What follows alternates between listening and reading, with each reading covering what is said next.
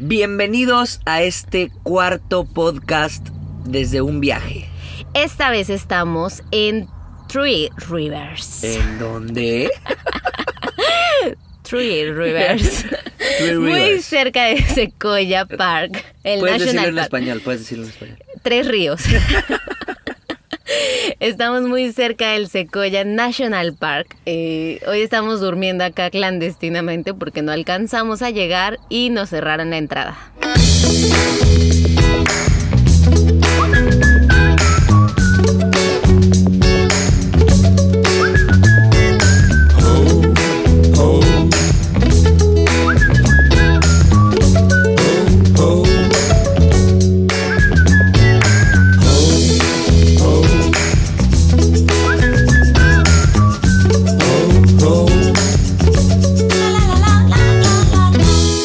Teníamos súper abandonados en este podcast, pero es que pues estábamos ocupadísimos haciendo otro tipo de cosas y esperamos poderles traer semana a semana este podcast. No les vamos a fallar nunca más.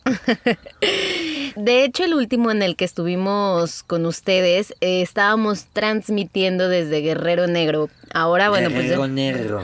ahora ya pudimos cruzar por fin a Estados Unidos y la verdad es que fue todo un reto. Tuvimos Sí, ahí, no- lo noté de hecho por tu Three Rivers. A ver, dilo.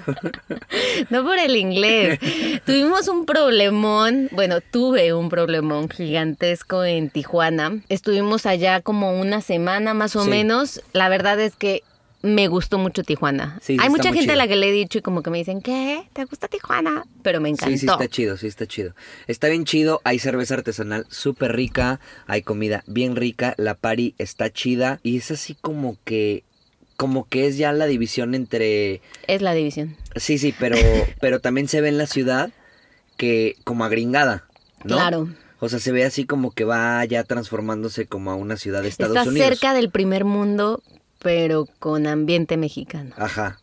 Eso Que es sería el ideal, sería el ideal de hecho, el primer mundo con estilo mexicano. sería Como increíble. California. Ajá, como, como San Diego, como... Hay una parte muy importante en todo este trámite que se hace cruzando en auto por frontera. Entonces, cuando tú llegas a la frontera con tu carro y no vas a ir de compras nada más a, a los outlets o a las partes cercanas, cuando vas a exceder de 20 millas, tienes que sacar un permiso que se llama I-94. Nosotros estuvimos hablando con unos amigos que tenemos allá en Tijuana, de hecho con ellos nos hospedamos y nos recomendaron Que fuéramos. que un día fuéramos, ajá, un día antes a sacar ese permiso I-94 y lo hicimos tal cual. El problema fue que perdí mi visa y fue una sí. cosa muy trágica, desesperante y, y yo me veía de regreso en San Luis con mis sí, papás Cintia, otra llorando. vez, como ya se pueden dar cuenta un- en, un, po- en un podcast más, se pueden dar cuenta que es trágica. Pues ya también estaba diciendo como, ah, yo me voy a ir, no, ¿sabes qué? Vete tú a Alaska y yo te alcanzo en avión hasta Canadá. Perdí mi visa, o sea, no es lo mismo que, o sea, ok, pierdes tu pasaporte, Sí, pues lo vas saca y lo sacas, te tarda dos, tres días, te lo entregan, no sé, o sea, es algo rápido. Pierdes tu visa, o sea, tengo un problema ya para cruzar Estados Unidos, ya me voy a quedar atorada y corro el riesgo de que no me la den. Pero ¿sabes qué? No les cuentes más, que vean el video porque ahí en el videoblog está toda la historia de cómo recuperó o no recuperó la visa. Lo voy a dejar. Me Abierto. crucé de mojada, o todos saben la historia. Se cruzó con el coyote, no lo sabemos. Pero bueno, fueron momentos de estrés, fueron momentos de pánico. Y de todos modos, digo, ya al final, con mi final feliz, pudimos disfrutar mucho de, de Tijuana. La verdad es que de verdad me encantó, muy, muy recomendado. Y más por la cerveza. Tiene una cerveza deliciosa, deliciosa. Cinti y yo somos fans de la cerveza. Estoy haciendo ejercicio, hoy empecé a hacer ejercicio porque ya la panza la tengo ultra chelera. Si usted puede meterse ahorita al canal de YouTube y ver los últimos dos videos, notará que mi panza está inflamada por tanto alcohol que he bebido. Entonces ya hoy empecé a hacer, este, compré como cosas así en los outlets, que una cuerdita, que unas cosas para hacer sentadillas y todo, y órale, aquí en, en medio de la carretera hoy, hoy, hoy hice. Bueno, llegó el tiempo de cruzar y llegamos a San Diego y de las 14 fronteras que hemos pasado, esta ha sido la más rápida. De verdad que de, todos nos venían diciendo como que se van a tardar tres horas, cuatro horas, un día, acampen ahí, váyanse desde las 5 de la mañana. Bueno, nosotros, no sé qué pasó porque a todo el mundo le contamos, están así sorprendidos. Nos formamos desde que llegamos hasta que salimos, fueron cinco minutos, ¿no? Sí, cinco, minutos. Nos dijeron, ¿traes algo que declarar? No, ok, gracias. Pasamos y fue como, bueno, ¿y luego qué hacemos? ¿Qué sigue? No, ya, ya. O sea, pensé que había más filtros, no sé. Pasamos y ya, listo. Y bueno, obviamente Estados Unidos está muy chido, está muy ordenado, está muy limpio. La gente como de California, re buena onda, te hace plática. Muy, muy, muy chido. Y también todavía se siente pues toda esta onda mexa, ¿no? Está como, o latina, vamos a dejarlo en latino. Sí, más, más latino. Esta es nuestra primera vez en Estados Unidos, de los dos. Entonces fue como un cambio súper fuerte porque también veníamos de viajes únicamente por Latinoamérica, que al final todos como que nos parecemos un poco en tanto en cosas buenas como en cosas malas, pero es como como que yo siento que Latinoamérica es muy parecida a casi lo mismo. Sí. Y brincar hacia Estados Unidos, que es como potencia, primer mundista, no sé qué. Digo, yo nunca había venido, entonces fue como un wow, sí está muy bonito. Creí que no. creí que solo era como normal. Sí, creí que era como el chisme, ¿no? Así de, ay, sí, soy americana, pero no, sí está chido. Sí está chido y también pues tiene unos paisajes bien bonitos, los que hemos conocido han estado poca madre. Uno de ellos pues es un lugar que se llama Slap City. Y bueno, bueno, sí, estuvimos en San Diego y de San Diego pudimos habernos ido a Los Ángeles directito, pero Gus había investigado de este lugar que se llama Slap City. Sí. Y que quiero que les platique porque porque está muy, muy pues, chido. Este lugar de Slap City es como, se, se autodenomina como el último refugio libre, el último lugar libre. De América. de América, pues. Y es como que vive puro Imagínense Mad Max como un ambiente hostil, pero lleno de colores. En el desierto vive Pero también gente muy feliz. Ah, no, no, sí, sí, sí. Pero estoy hablando como. Es como, sí, sí, sí. O sea, no estoy diciendo que están drogados todos. Estoy diciendo como que. Como que el panorama, ¿no? Así como gente con falda. Así como, bueno, más bien, no drogado, voy a quitar esa palabra, expresión. Vestidos como el Coachella, pero en una película de Mad Max, con, viviendo en un carro de Mad Max en el desierto. Entonces, toda la banda está ahí, es jubilado, ex militar, ex hippie, también hay homeless, y está así como todo lleno de colores, sus casas son así con hecho, hecho de chatarras, así, pero la delgada línea entre el arte y la instalación, porque no sé, imagínense, una barda está llena de, no sé, 200 televisiones de chatarra, ¿no? Un carro eh, relleno de todo con conchitas de mar. Que le digo a Cintia, ¿cómo consiguieron, no sé, este, 200 patos para hacer esta cosa, ¿no? Porque es basura al final, es como que alguien la dejó, cómo la, cómo la recolectan, cómo la, la encuentran, ¿no? Hay aviones, hay tiradas, hay... Es un lugar muy, muy, muy raro. Yo la verdad es que Gus me había dicho que quería ir ahí, pero tampoco me había dado la tarea de investigar el lugar hasta que ya me dijo, no, pues nos queda más cerca si pasamos desde ahorita. Entonces ya fue cuando me metí a ver más o menos qué íbamos a encontrar y, o sea, no se parece nada a lo que ves ni siquiera en internet. La historia un poco es que... Leonard. Leonard se llama Leonard. Ah, ok. Leonard, una persona ex militar, agarró un globo y se fue volando, un globo aerostático. Sí. agarró un globo aerostático porque quería recorrer el mundo. Entonces, cuando mientras lo iba volando, encontró una base militar abandonada, como unas estructuras. Entonces se bajó a ver qué había. Ah, porque para esto él era muy católico. Entonces quería ir como eh, predicando, predicando la palabra del Señor. Encontró estas bases militares, se bajó como a ver qué pedo. Y cuando ya dijo, ah, bueno, pues ya, están chidas, ya me voy el globo ya no volvió a subir, lo intentó así varias veces y él lo tomó como una señal de que ese... De Cristo, claro. Ajá, de que ese era el lugar donde él este tenía que quedarse a, a que la gente conociera la palabra de Dios, pero no vivía nadie ahí. Entonces el señor se puso a hacer como una montaña de adobe, la pintó de colores. Con puras frases bíblicas. Ajá, y con, no sé, poco a poco como que se fue corriendo la, la voz de que en ese lugar no te cobraban por instalarte a vivir.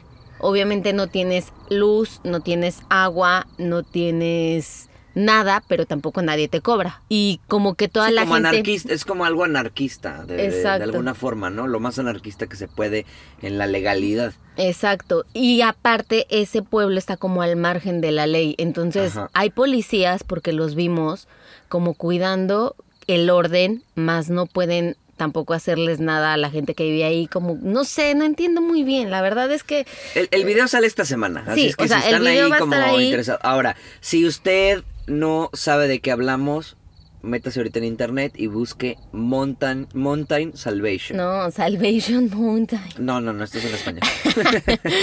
La montaña de la salvación o Mountain Salvation. O Salvation Salvation. Ok, Mountain. Salvation Mountain. Búsquenlo en internet. Ahí van a ver de qué estamos hablando, cómo es, Bueno. todos los colores. El punto también, un dato interesante que también yo creo que menciona en el video, es que este lugar se hizo muy famoso porque Christopher McClandess, el de... Into the Wild. El de Into the Wild, antes de desaparecer, ay, estamos haciendo la ruta de Into the Wild, qué miedo. Antes de llegar a Alaska, él pasó a Slab City, estuvo ahí como ayudando a pintar y no sé qué. De hecho, en Salvation Mountain tienen una fotito como un altar con él, de él y así como que pues la gente va y ve el lugar donde Sí, estuvo igual el él. lugar también se hizo famoso por la película. Sí, obviamente O fue sea, por la película, en la pero pues en realidad sale- él fue. En la película sale el lugar. actor eh, principal y sale Leonard, el verdadero creador de la montaña. Sale ahí en una escena y salen disque pintando y ponen como que sus manos de, de así en el... Esas no las encontramos. Como en el... No, pues no, porque está, es- está- imagínense que es como que por, avienta cemento sobre una montaña de adobe, o sea, se, como que rompiendo, no sé. Pero bueno, Y después de ahí, justamente ahí conocimos a un gringo que nos contó que teníamos que ir a Bombay Beach. Y Gus también ya sabía de ese lugar, entonces nos fuimos para allá. La verdad, de Bombay Beach eh, soy inexperta porque me quedé encerrada en el carro porque me dio miedo. Bueno, Bombay Beach, así les voy a platicar eh, rápido porque quiero que vayan a ver el video porque de verdad está chido. Eh, Bombay Beach es, primero, tiene el lago más grande de California y en los 40, 50 pues era así como un... tenía mucho auge turístico, llegó a ir Frank Sinatra y mucha gente, entonces hacían pues actividades de pesca, actividades de esquí. Deportes acuáticos. de deportes acuáticos. Y ese lago se formó porque un brazo del, del río Colorado se desbordaba por años, por años, por años, por años. Entonces, no sé, 13 años, pues estuvo eh, administrándole agua este brazo del río Colorado. Y pues en algún punto alguien dijo, no, sabes qué, este brazo ya no vamos a dejar que, no sé, hiciera una presa o algo y ya no le dieron agua. Entonces el lago pues se quedó ahí y la gente de la zona empezó a aventar como pesticidas y todo y el lago se pudrió. Es el lago más grande de California, lo acabo de volver a decir, pero es el lago podrido. Entonces apesta, hay animales muertos, no te puedes meter o no sé si te puedas meter, pero no creo que sea saludable. Y entonces toda la gente empezó a abandonar el pueblo. El pueblo tiene alrededor de 250 habitantes, nada más. Y hagan de cuenta que están las casas como The Walking Dead temporada 1. Así, yo me metí a unas casas, de verdad, no me daba miedo de que me saliera un zombie. Ahí graban de hecho películas de zombies o este posapocalípticas. No me daba miedo eso, me daba miedo que me saliera un homeless, este, drogado ahí de que, ah, Que te ¿qué- encajaron a... ¿Qué haces aquí? El Con lugar, sida. está, el lugar está in- intacto. O sea, tú te metes a una casa, se ve que está abandonada y está un mueble, una tele, unas latas podridas, este, c- cosas, Y cosas. mensajes bien raras, así como, Ah, aléjate de aquí, Ajá. tienes 24 horas para irte. Esto y yo, es una bomba. Ah, y obviamente yo no me bajé, o sea, yo me quedé encerrada así rezando. Ah. Entonces no me daba miedo por, porque era de día aparte, o sea, de noche tipo sí Ay, te no, medio culeas. Pero de día es como que... eh. y de repente Pero sí me daba señor. miedo, sí me da miedo. De hecho hay una parte en donde yo estoy grabando y este y salen unas palomas, así como que y yo me, cagué, me cagué ahí de que ay, cabrón, ¿qué pasó? me cagué, está todo registrado, pero sí, o sea, da miedo, pero porque hay mucha, o sea, había gente muy bizarra. Y antes de irnos, y antes de irnos salió un señor de, porque obviamente estuvimos ahí dos horas y no vimos una sola persona. No, estaba raro también. Ajá, no había nadie en las calles, todo abandonado. Y luego había, bueno, lo van a ver en el video. Pero el chiste es de que estábamos así transitando por las calles y de repente salió un señor de la nada y nos empezó a gritar. Que nos frenáramos. Obviamente. Sí, como que yo- Arranqué con como todas que mis yo lo saludé y el güey como que dijo, ah, aquí puede haber un negocio. O no sé qué no se iba a decir. Y dijo, hey, hey, hey. Y yo, Cintia, acelera right now. O sea, ahora mismo, ¿no? Es que no, los tipos no entienden. Este. Después de ahí llegamos a Los Ángeles con otros amigos. Nos la hemos pasado con amigos. Es Qué que chido, parte de sí. California conocemos a gente y estuvimos con ellos. Muy chido. Eh, fuimos ahí, puros grafitis, está poca madre. Fuimos a comer ahí unos hot dogs deliciosos con unas salchichas que hacen ahí, preparan bien rico. Y pues ya, ¿no? Prácticamente no lo conocimos mucho porque queremos regresar, este, pues a la vuelta. Y nos fuimos a eh, Camarillo, que está otro compadre allá.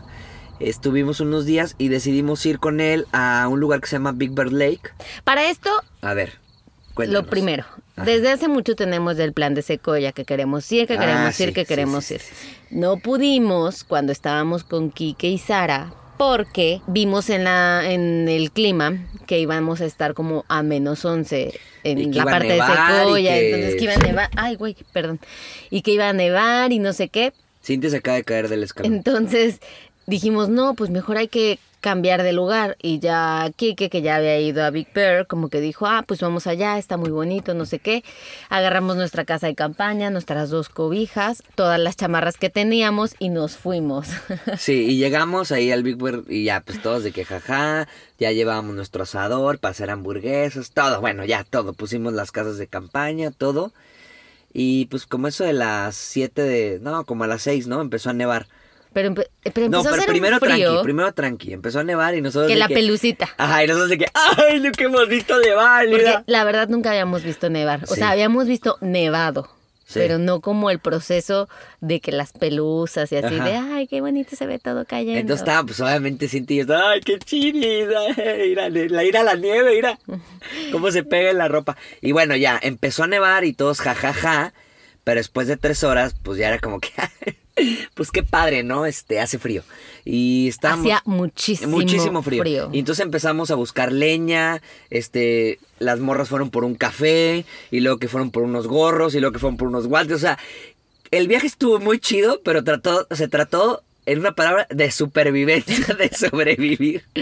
Entonces, este, pues ya estábamos ahí echando chela y todo. Y Cintia, no, pues yo me voy a quedar en la camioneta porque también llevamos un perrito, ¿no? Y el perrito pues se quedó en la camioneta allá en la noche porque sí estaba haciendo mucho frío. Y yo me voy a quedar en la camioneta y yo me voy a quedar en la camioneta. Obviamente yo me fui a dormir con el perrito. De Sí. hecho, su cama fue mi almohada. Sí, pero estaba, estaba bien intensa. Yo de que sí, mi amor, ya sé, ya, ya tú vete ya. Este, yo me voy a quedar en la casa de campaña porque pues me quiero dormir aquí, ¿no? Pues yo me dormí en la casa de campaña y no podía dormir. Sentía que la cobija estaba mojada. No estaba mojada, pues no sé si era tanto frío porque no, no, todo estaba seco y la cobija mm, se sentía mojada. O sea, yo la tocaba con mis manos, la sentía mojada. Eh, pero no, no había forma de que se mojara, ¿no? Entonces, y trataba de dormir y tenía como un loop así en la cabeza, no sé, este, haz de cuenta, cerrando la puerta de la combi, ¿no? Track, track, track, track. Así un loop en mi, de mi sueño. Y yo de que, güey, no, no puedo descansar. Me fui con Cintia, la pasé súper mal, súper mal, súper mal. Y por consecuencia llegó conmigo y yo la pasé mal porque me robó mi cobija. No, es que yo le decía a Cintia, mi está mojada. espacio. Es que yo No, estaba, yo estaba en a un viaje. molestar, Yo, a yo te lo juro que estaba a punto de, yo creo que estaba alucinando ya, o sea, del frío que tenía. Yo le decía, está mojado esto, ¿qué? Tócalo, por favor, es que me, me ¿cómo se pudo haber mojado? Está mojado, está mo-". Y así, no, está frío nada más. Es que yo lo siento mojado, así empapado, hagan de cuenta un trapo mojado así, que lo metes al agua y lo sacas, y eso yo sentía. Total, bueno, estuvo poca madre, de todos modos. La, verdad sí, o sea, como que nadie nunca va a acampar eh, nevando y bueno, nosotros lo hicimos por accidente, no sabíamos qué iba a suceder, íbamos medio preparados al frío, pero Semi, jamás, a semi, ajá, semi, pero jamás a una nevada. Entonces, no.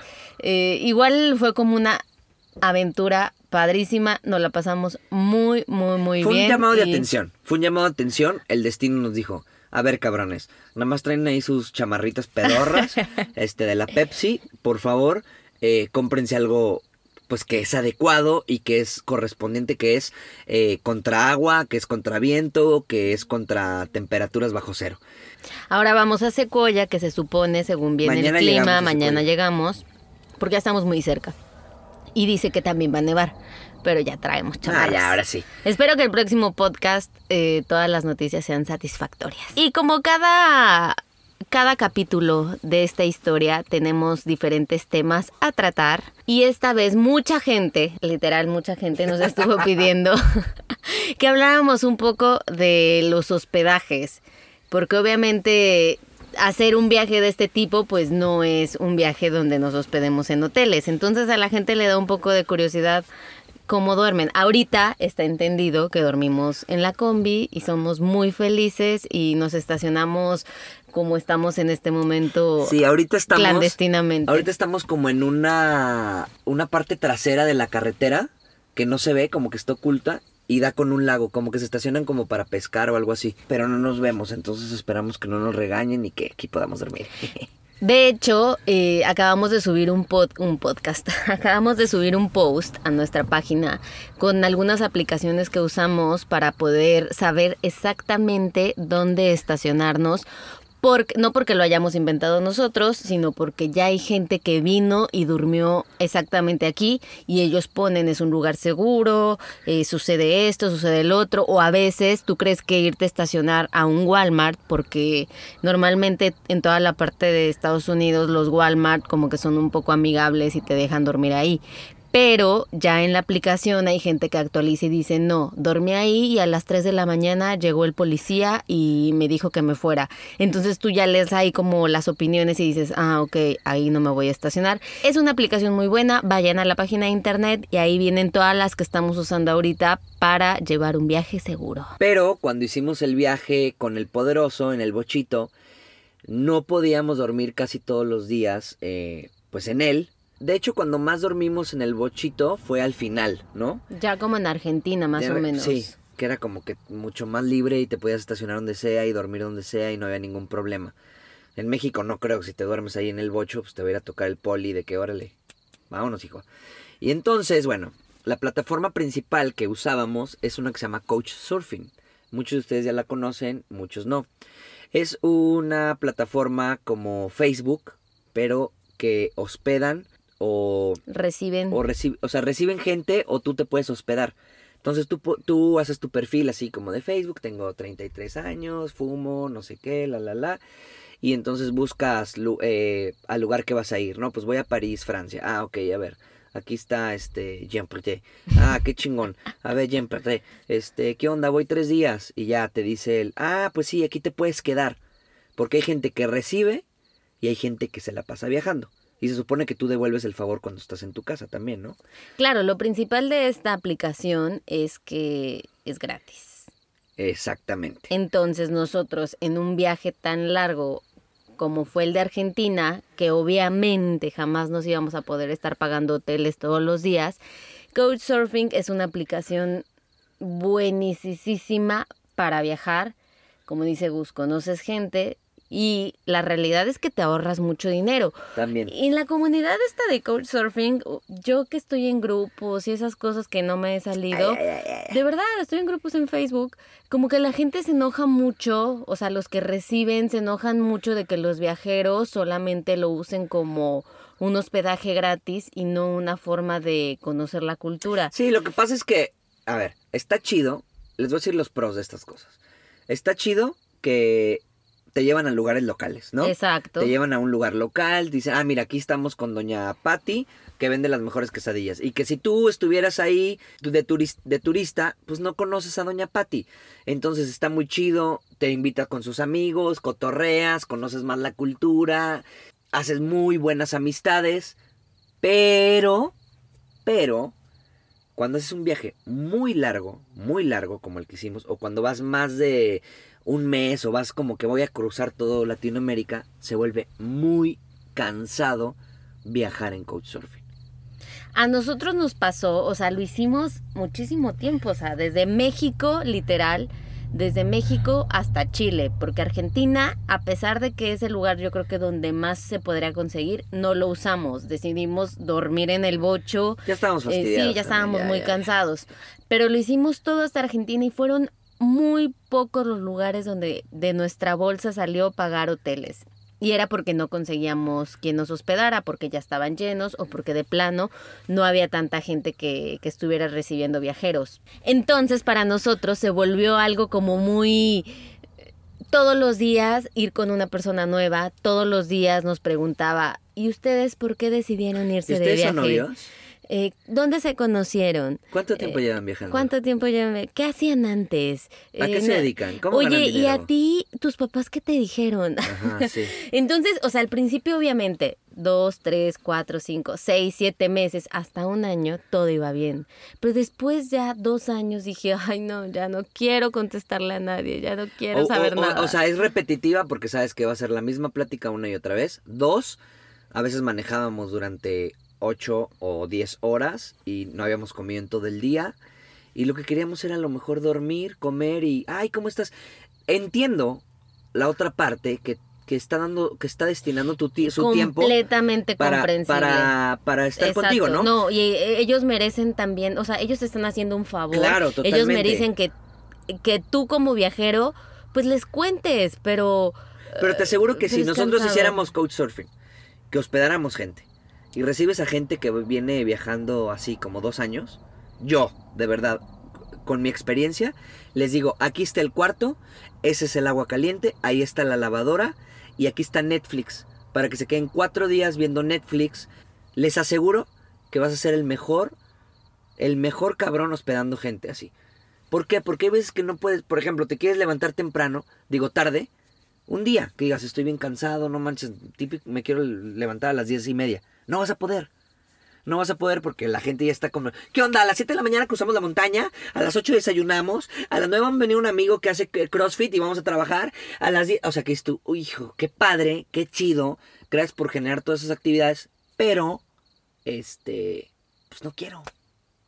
Y obviamente, pues estás ahí, te están dando hospedaje, Sí. están ayudándote, es una gran, gran ayuda para la gente que viaja por muchísimo tiempo, pues no les vas a decir que no. Y nosotros, o sea, en nuestro interior decíamos, ay no, pero salíamos Sí, lo hacíamos, adelante, lo hacíamos. Y en realidad ahí conocimos muchísima gente muy buena onda, o sea, gente que a- aún es amiga, nuestra amiga de verdad, así que, eh, que digo, Sí, sí, él es mi amigo, o sea, gracias a esa red conocimos a muchísimas personas con las que seguimos en contacto. O sea, es una herramienta muy, muy, muy chida, pero también, ojo, no todo es como eh, súper bien. Obviamente, como ¿Color en de cualquier- rosa, claro, decir?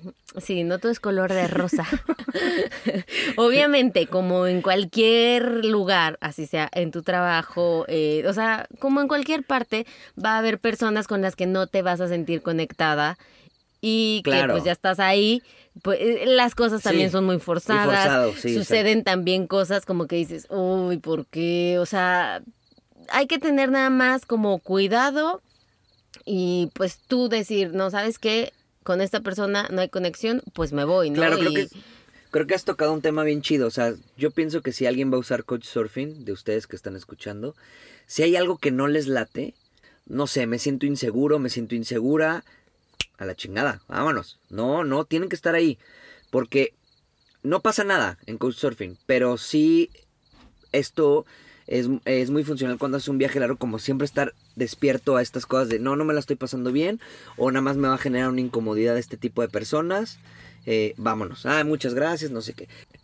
Al final lo chido de esta aplicación es que tiene calificaciones, obviamente. Sí. O sea, tú no vas a llegar a decirle a cualquier random dame hospedaje, sino que tú vas y buscas, ok, voy a estar en eh, Lima. Vas a ver toda la gente que hospeda y de acuerdo a las recomendaciones tú ya decidirás. A mí me tocó ver mucha gente que la gente decía, ay no, este viejo es un cochino, no sé qué, este viejo... Sí. Pues sí, como, o sea, como, todo, como todo en las redes, ¿no? Claro, que tienes o sea, que echar tu entonces, feedback. Sí, o sea, no vas a estar recibiendo, no te vas a estar hospedando con una persona que tiene mala calificación, que me robaron en su departamento, o sea, obviamente vas a tener que estar como checando ahí con quién te vas a quedar y bueno, pues siempre seguir como las palpitaciones del corazón. Sí, lo que dije, o sea, siempre estar ahí. Exacto. En cuestión de experiencia, a nosotros nos fue muy bien. Obviamente hubo como en todo eh, algunos detallitos siempre, pero la realidad es que siempre nos encontramos gente muy, muy buena onda. O sea, de hecho una vez en San Cristóbal conocimos, o sea, le pedimos hospedaje a una chava, la chava nos dijo, sí, hay que encontrarnos en tal café. Llegamos al café, hablamos con ella, llegó su papá, nos saludó, habló con nosotros cinco minutos y nos dijo, yo ya me voy, tomen las llaves de mi cabaña, quédense, quédense los días que quieran, cuando se vayan, las avientan por la cochera. Sí, sí, sí, hay de todo, hay de todo. Y nunca más la volvimos a ver. De hecho, ni siquiera me acuerdo cómo se llama. O sea, Ahora, también en nuestra experiencia, porque sí nos quedamos con mucha gente. Hay un perfil que es como que un perfil que no se quiere juntar con ninguno de los de la colonia, el barrio o hasta la ciudad y entonces anda con puro extranjero. Y es el más codiciado del no, pueblo. No, no, y luego está el otro, que es la persona que pues ahí anda, que sí tiene sus compas y que dice, ay, mira, ahora traigo dos francesas, ay, mira, ahora vengo con un colombiano y un brasileño, ay, mira. Y entonces ahí es como su forma de, ah, este... Es el popular. ajá, multicultural y agarrar ahí como... Hay otros que nada más quieren ligar. Exacto. Que hospedan únicamente mujeres y tú te das cuenta ahí porque hay una pregunta, hospedas a y dice mujeres. Eso es un foco rojo. no vaya. Foco rojo. Y hay otros que son muy buena onda y que solo quieren conocer gente. También, sí, por eso estamos así como si los pudiéramos catalogar. Y hay otros también que abusan o hacen un mal uso, no en pues no que te van a hacer nada malo, pero que ya tienen bien su estrategia de que, a ver, yo hospedo gente, este, vamos ahorita al súper, eh, eh, yo no pago el súper, te está haciendo un favor, yo entiendo, yo entiendo, pero hay gente que tiene sus artimañas para sobrevivir a, raíz de Couchsurfing. Claro, yo Porque tengo también nosotros hacemos un viaje, nosotros hacemos un viaje de cuatro años, pero hay gente que va una semana. Y, se hospeda en Couchsurfing, y se, y se, eh, se eh, se hospeda en Couchsurfing. Entonces, ¿qué quiere? Peda, desmadre. Y entonces los güeyes, ay, sí, comemos langosta y no sé qué, y la madre. Trae el dinero. Trae el dinero, trae todo. Y, y hay muchos que nos han tocado que se hacen güeyes.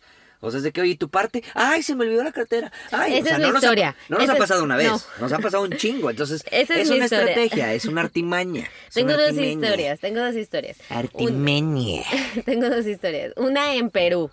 En Perú, una persona que nos hospedó nos llevó di nombres, di nombres, marcas, no ya sin máscaras aquí. Pues lo peor es que ni me ay, lo peor es que ni me acuerdo no, no del sé, nombre. Ya tampoco. Eh, nos hospedó y nos llevó por unas chelas, pero nosotros pues queríamos si acaso una cerveza. Se puede ver en la panza de bus, no tomamos mucho.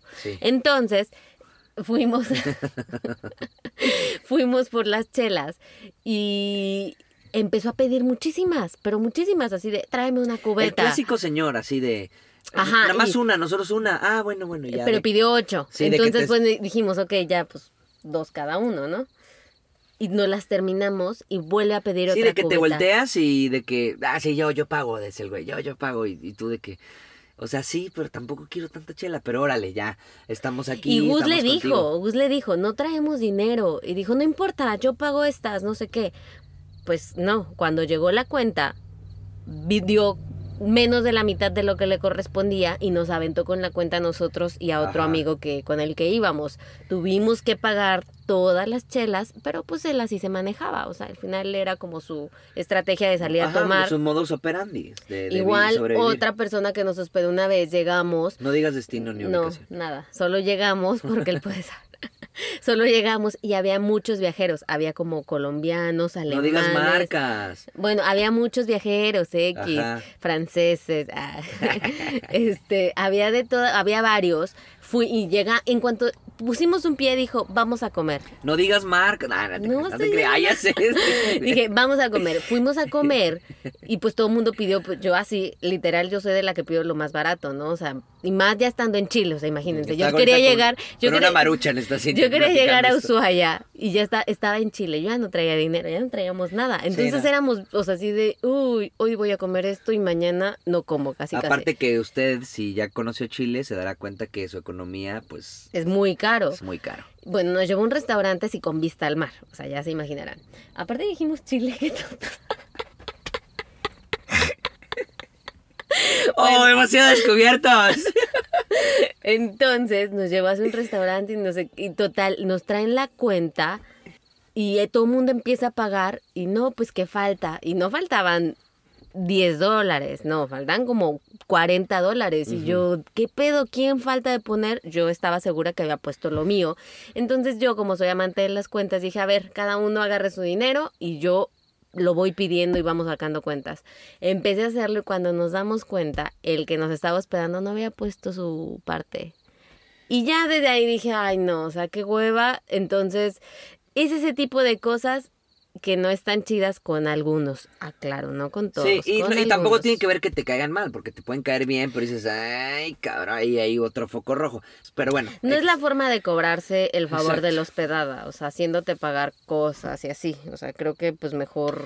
Ahora, sé. no les late tanto Couchsurfing, están otro tipo de plataformas. Hay uno que se llama este Workaway, pagas como una licencia por estar en esa plataforma y te dan trabajos. Eso está muy chido, o sea, porque puedes estar en una granja, puedes estar construyendo una casa, puedes estar este cosechando, puedes estar aprendiendo, este dándole clases a los niños de algo.